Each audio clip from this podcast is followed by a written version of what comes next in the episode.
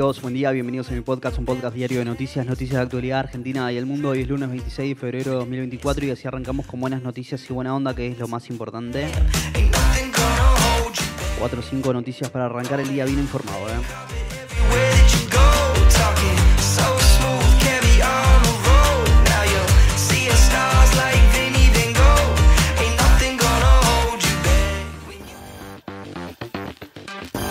Empiezan las clases en ocho provincias en medio de un paro docente. Córdoba, Corrientes, Entre Ríos, Formosa, Mendoza, San Luis, Santa Fe y la ciudad de Buenos Aires arrancan el ciclo lectivo. CETERA, uno de los cinco gremios docentes a nivel nacional, dispuso una medida de fuerza por 24 horas en rechazo a la suspensión de las paritarias nacionales y el no envío de las partidas de nación para el Fondo de Incentivo Docente y el Fondo de Compensación Salarial.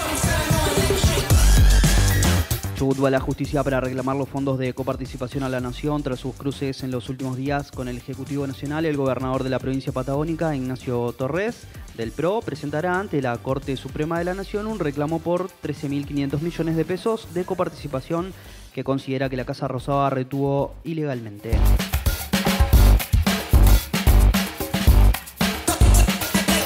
El gobierno detectó irregularidades en un contrato de 20 mil millones de pesos de ANSES. Era el monto que abonaba el organismo del Estado a una entidad del Banco Nación. Seguros por una cobertura para jubilados y pensionados.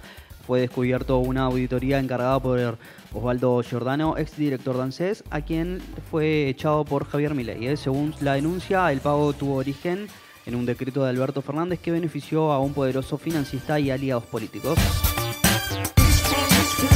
Comienzan las audiencias del caso Vialidad. La Fiscalía pedirá que aumenten de 6 a 12 años la prisión de la condena a Cristina Fernández de Kirchner, acusada de asociación ilícita. El Ejecutivo modificó la distribución de los porcentajes del impuesto país. Además, eliminó el Fondo de Fortalecimiento de la provincia de Buenos Aires.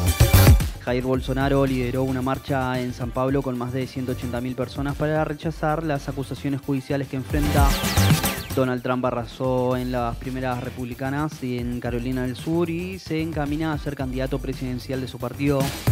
El Ministerio de Defensa prohibió el uso del lenguaje inclusivo en las Fuerzas Armadas.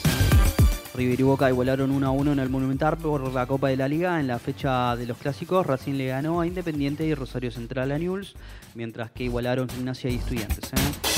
Sebastián Baez le ganó a Mariano Nabone en una final 100% argentina en el ATP 500 de Río de Janeiro.